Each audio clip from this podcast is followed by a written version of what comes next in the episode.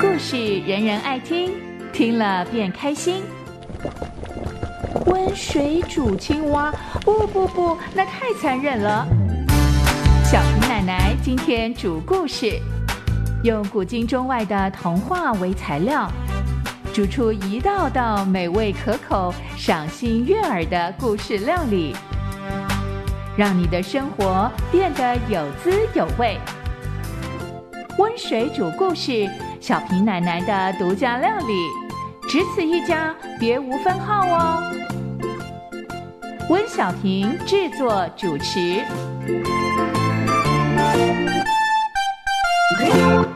大朋友、小朋友，大家好，欢迎来到温水煮故事的时间。我是喜欢读故事、写故事、说故事的温小平。小平奶奶今天要煮的故事料理是什么呢？那是一则发生在爱尔兰的传说故事。这个故事的题目是纺纱比赛。提到纺纱，你想到什么呢？纺纱机是在十八世纪的发明，也就是啊工业革命那时候的产物。他们先纺织纱线，然后呢再编织作为布料，再从布料呢裁剪作为各种各样的纺织品，譬如说像衣服啦等等的。提到这个纺纱。大家有没有想过，有一则童话故事，那就是《睡美人》。在里面就提到过，说公主啊会被那个坏仙子咒诅以后啊，碰到那个纺纱机的纺锤，吃到了以后呢，就会昏睡不已。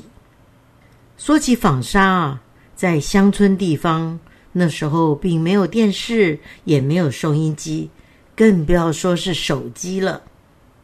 当时的人们呢，日出而作，日入而息，天黑了，他们就睡觉了。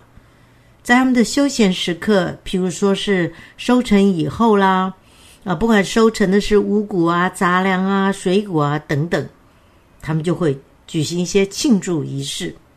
在那个当中呢，就会有各种各样的娱乐活动，而比赛就是其中之一。在小平奶奶小时候啊，我们那时候也一样没有电视，没有这个手机的。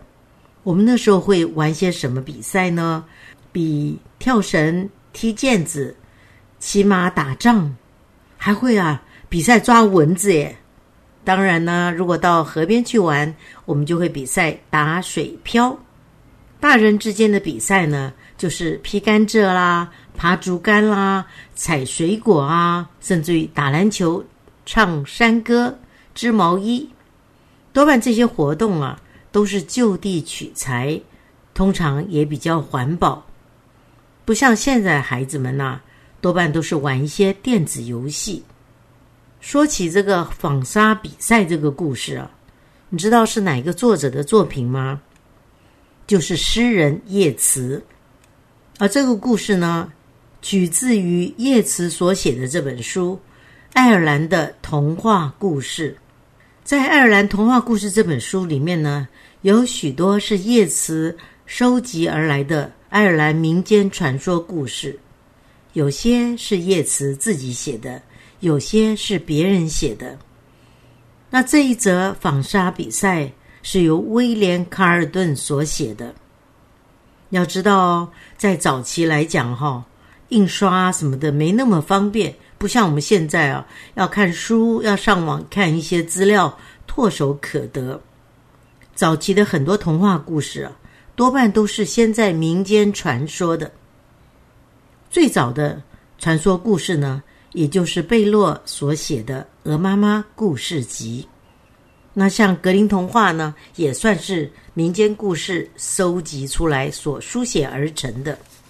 说起这个作者叶慈啊，他小时候非常喜欢听故事，他也喜欢贴近耕田的那些农民们。当他全家从爱尔兰搬到英国去住以后，他的妈妈非常想念家乡史莱哥，他就会跟叶慈说一些家乡的故事，而他们家里的仆人呐，也会说家乡的故事。于是啊。叶慈就动念一想，嗯，这些故事都挺有趣的，我干脆就把它们收集起来。慢慢的，慢慢的，到了叶慈二十三岁这一年，他就写完了这本巨著，叫做《凯尔特乡野叙事》。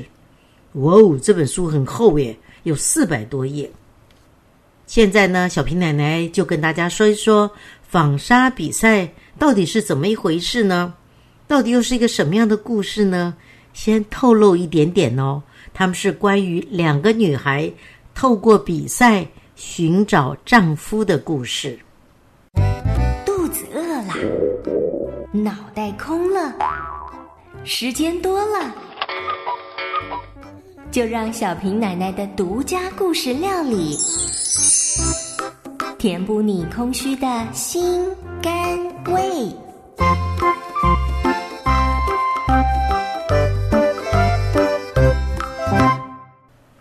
来来来，来听小平奶奶说故事喽！今天我们说的这个纺纱比赛是出自于爱尔兰童话故事。爱尔兰的北部，在一些农人的家里面，他们通常会有这么一项纺纱比赛的传统。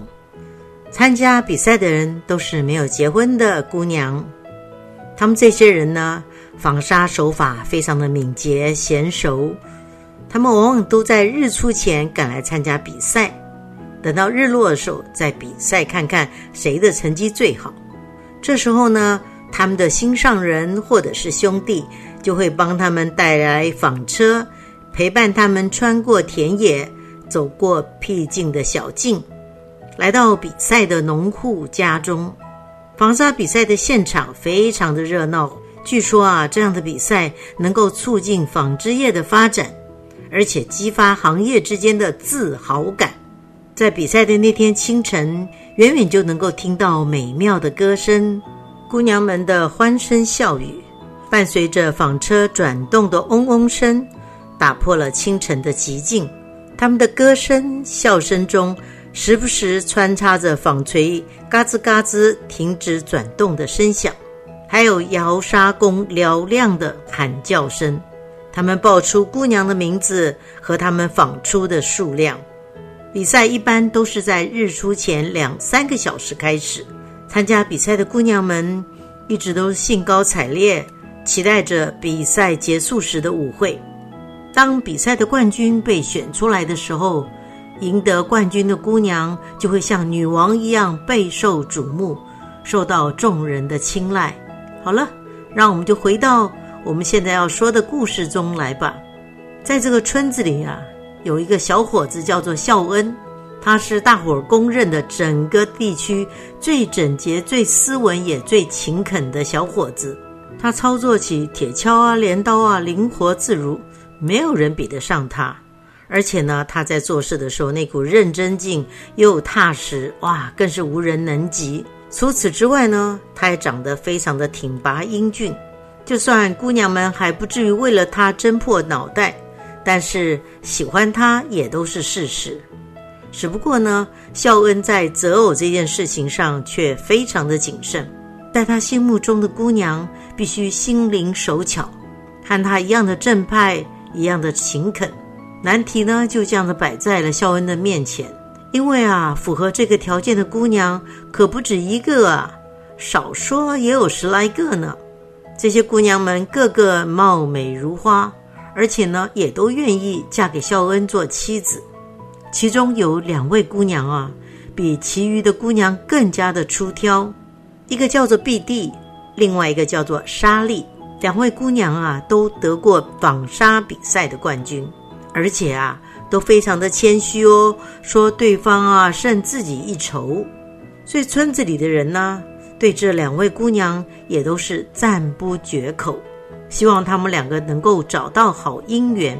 至于孝恩呢，对这两位姑娘也都很有好感，不知道到底应该挑选哪一位做他的伴侣呢？所以他决定啊，让他们两位啊自己决定。他就对邻居们说啊，他准备在下个星期的这一天举行一次纺纱比赛，而且他特意告诉碧蒂跟莎莉。他的心意已定，谁要是赢了比赛，他就娶谁为妻。他和村子里的其他人一样的心知肚明，冠军呐，肯定就在他们两个当中的一个。这两位姑娘啊，听了孝恩的主意，欣然接受。碧蒂啊，就对莎莉说：“莎莉啊，你一定能赢的。”莎莉出于礼貌，她也对碧蒂说：“哎呀，夺得魁首的一定是碧蒂呀。”那个星期啊，很快就过完了，还有两天就是举行比赛的日子。大约下午三点的时候，有一个个子矮矮的妇人走进了碧蒂的家，她穿着高跟鞋。披着红色的短斗篷，当时啊，只有碧蒂一个人在家里。他连忙站起来，在火炉旁放了一把椅子，然后邀请红斗篷的矮妇人坐下来歇息片刻。这位妇人呢，接受了邀请，接着两个人有说有笑的聊起天来。红斗篷妇人就说了：“哎，我听说啊。”孝温家里要举行一场纺纱比赛，碧蒂微笑着回答：“没错，夫人。”她的脸颊一下子泛红了，因为她想到自己的命运就跟这场比赛息息相关。红斗篷妇人继续说：“我还听说啊，谁赢得了比赛就能赢回一个丈夫。哎，对啊，是这么回事啊。哎。”谁要是能嫁给孝温呐，一定能够过上幸福美满的生活，因为孝温呐是一个善良正直的小伙子。红斗篷妇人这么说。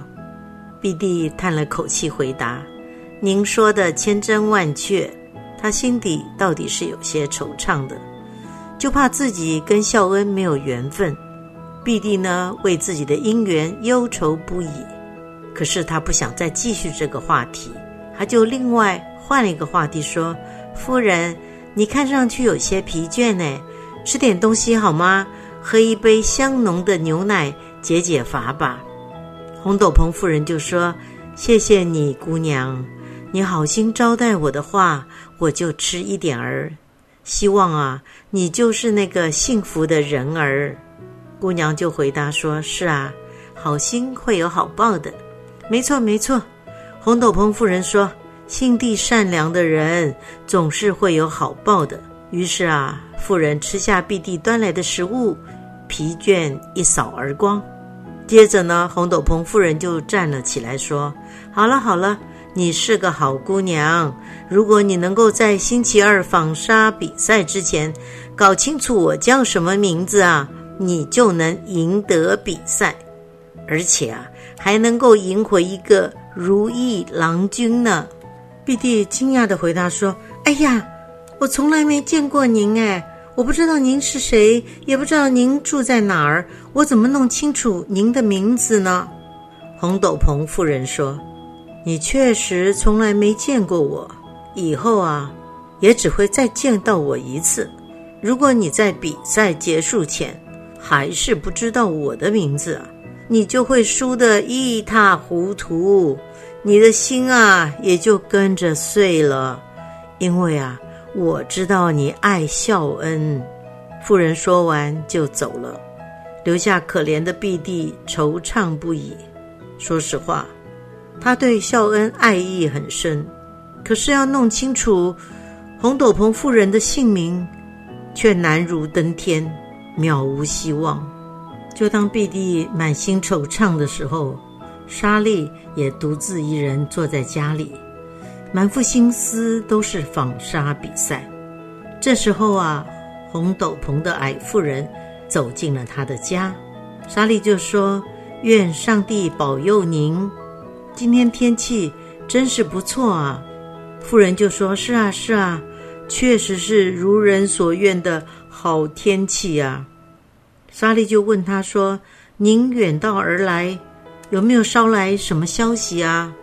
红斗篷妇人就回答：“我只是从香菱那里听来一个消息，就是啊，孝恩家里要举行一场纺纱比赛。据说啊，你要么赢得他做丈夫，要么呢就输给别人。”红斗篷妇人一边说，一边仔细的打量莎莉。莎莉自信十足的说：“我倒是不太担心，就算我得不到孝恩，总也能够找到一样称心如意的丈夫啊。”红斗篷妇人就说：“要找到像孝恩那样的好男人，可没那么容易呀。如果啊，你能够赢得他做丈夫啊，你肯定会开心的不得了。”莎莉就说：“这就不劳您操心了。碧蒂是个好姑娘，但是啊，说到纺纱，哼，她是赢不了我的。哎，你要不要坐下来休息一下？您也许也走累了。”红斗篷夫人心里想着：“哼，亏你现在才想到。”但是她嘴巴上没有说。他自言自语地说：“啊，想到总比没想到好。我就先坐一会儿。”看看这个莎莉的心地啊，到底如何？于是啊，红斗篷夫人就坐了下来，跟莎莉聊了聊年轻女孩子们爱聊的话题，大概聊了有半个小时。红斗篷夫人就站起身来，手里拿着随身的东西，跟莎莉道别。走了几步之后，他回过头来说：“他娇俏又聪慧，愿得一人心。”他灵巧又直爽，却不招待人。言下之意啊，就是这个莎莉啊，只让他坐下来，连杯水都没拿给他喝，更不用说吃什么点心了。当红斗篷妇人走了以后，可怜的碧帝正在到处打听有关他的消息，却一无所获。没有人见过或者听说过这位红斗篷妇人。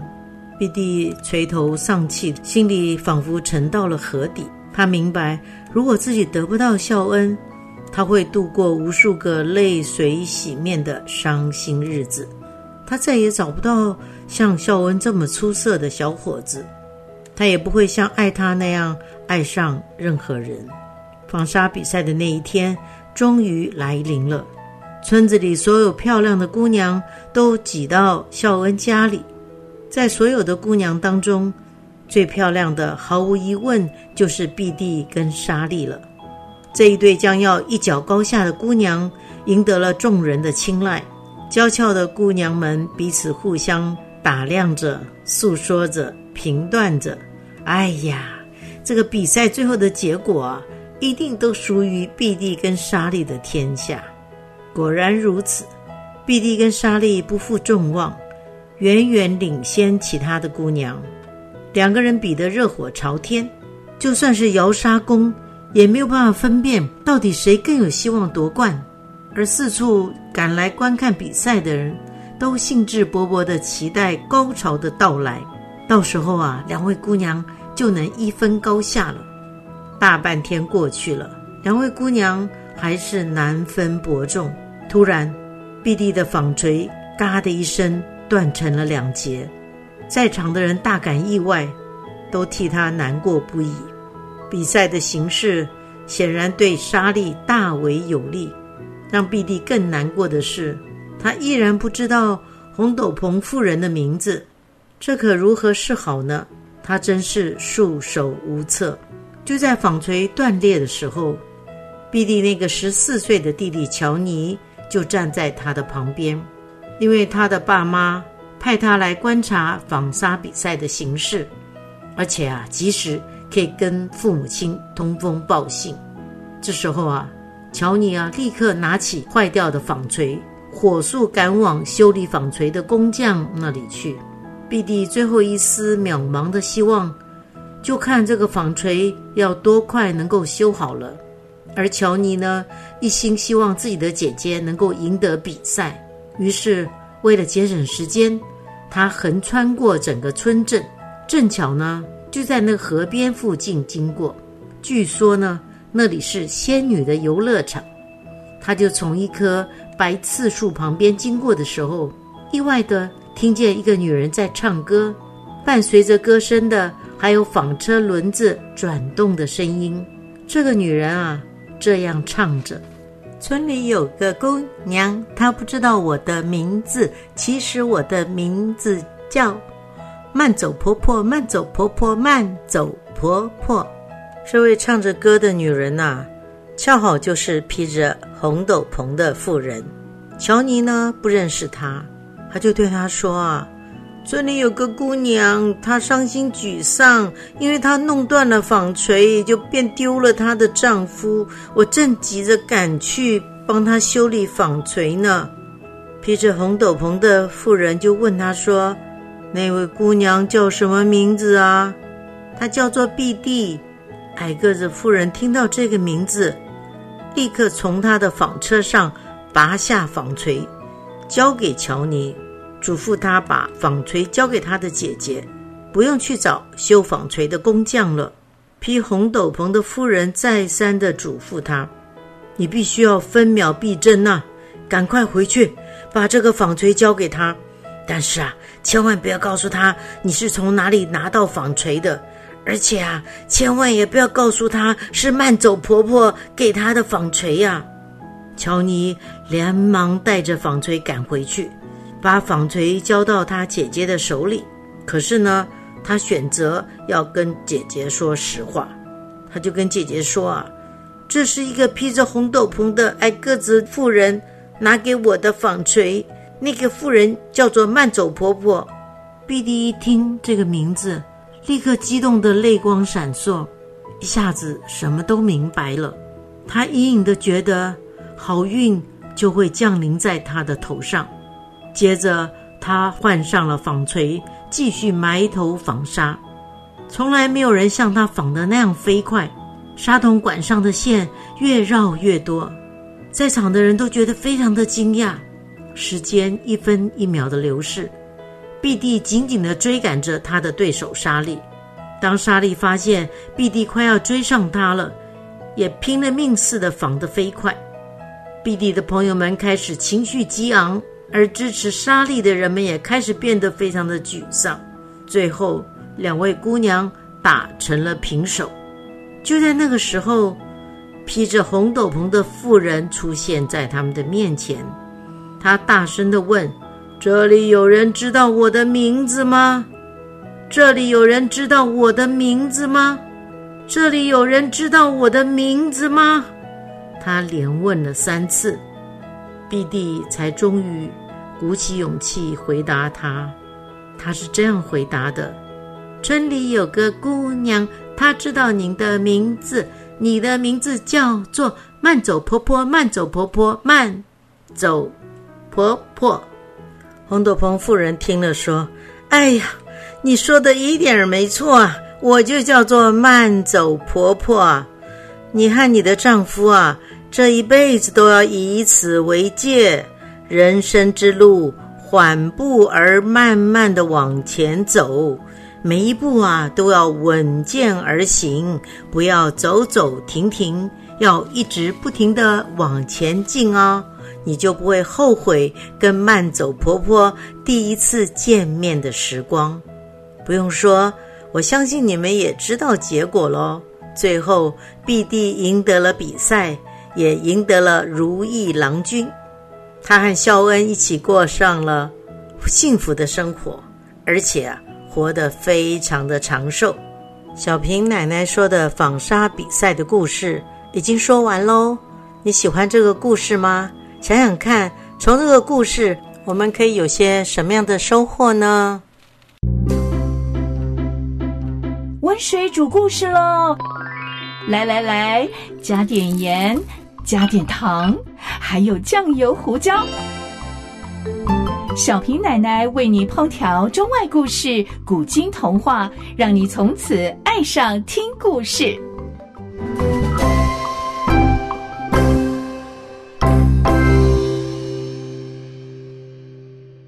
听完了纺纱比赛，你们想过，其实我们人的一生呢、从小到大参加的比赛啊，何其多啊！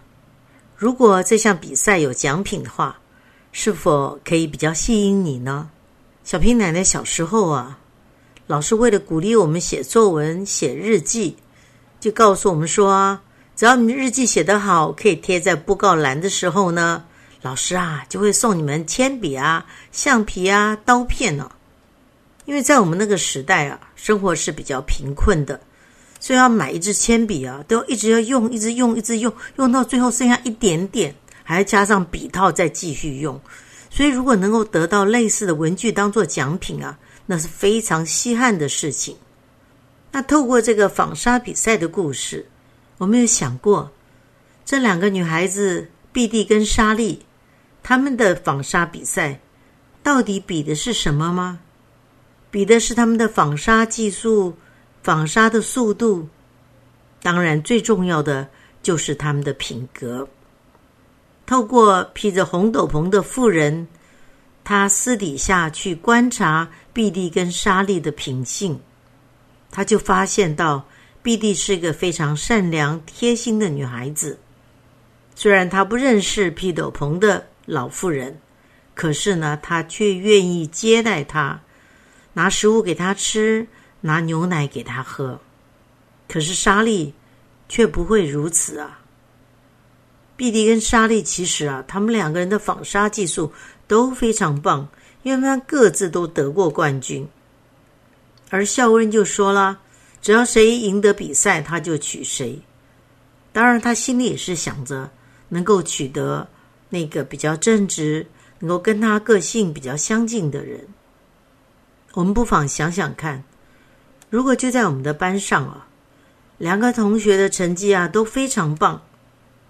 那我们都要推选他们作为模范生，我们到底要选谁呢？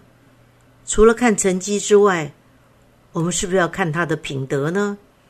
平常会不会帮助同学？平常会不会对动物非常的友善？而且呢，回到家里也会帮忙爸爸妈妈做家事啊。所以有时候想到，我们有时候比赛不是只是比我们的技术哦，还要比。我们这个人的爱心，我们这个人的善良。其次呢，我们再想一想，这个纺纱比赛当中，其实有两位关键的人物，也就是在我们的人生当中啊，有的时候就会在关键时刻出现这个关键人物，他对我们的影响是非常大哦。譬如说，披着红斗篷的妇人，他分别到两个人的家庭去拜访。看看碧蒂和莎莉他们私底下的生活表现如何？碧蒂呢，热心招待妇人，请她休息，然后准备食物跟牛奶给她。而莎莉呢，聊了半天的天，她才请老妈妈坐下来，却没有招待她食物。在这个时候，我们可以看到，当一个人的善良，他赢得了红斗篷妇人善心的对待。他不但借给他纺锤，而且呢，他把他的名字也告诉了他。另外一个关键人物呢，就是碧蒂的弟弟乔尼。当他发现他姐姐的纺锤断掉，他急急忙忙的立刻把纺锤送去找人修理。他还抄近路，结果呢，遇到了慢走婆婆，得到了纺锤。所以可见的平常，这个弟弟跟弟弟之间的感情是非常要好的。最后呢，我们再讲到这个选择未来伴侣的条件。孝恩的心里呢，他想到的要娶的老婆是心灵手巧、正派勤恳。所以他在比赛中也去观察弟弟的锲而不舍。虽然纺锤断了，他也没有放弃。到最后借到了纺锤，他全力追赶。在我们的生活中，的确会面对各种大小的比赛。我们参加比赛的时候，输赢当然很重要。可是遇到困难，我们也要想办法去克服，向着我们人生的标杆直直的往前跑去。好啦，纺纱比赛的故事说完啦。人生的比赛何其多，一次的失败不代表永远的失败。小平奶奶的温水煮故事，下一回又会说什么样的故事呢？我们好好的期待吧，拜拜。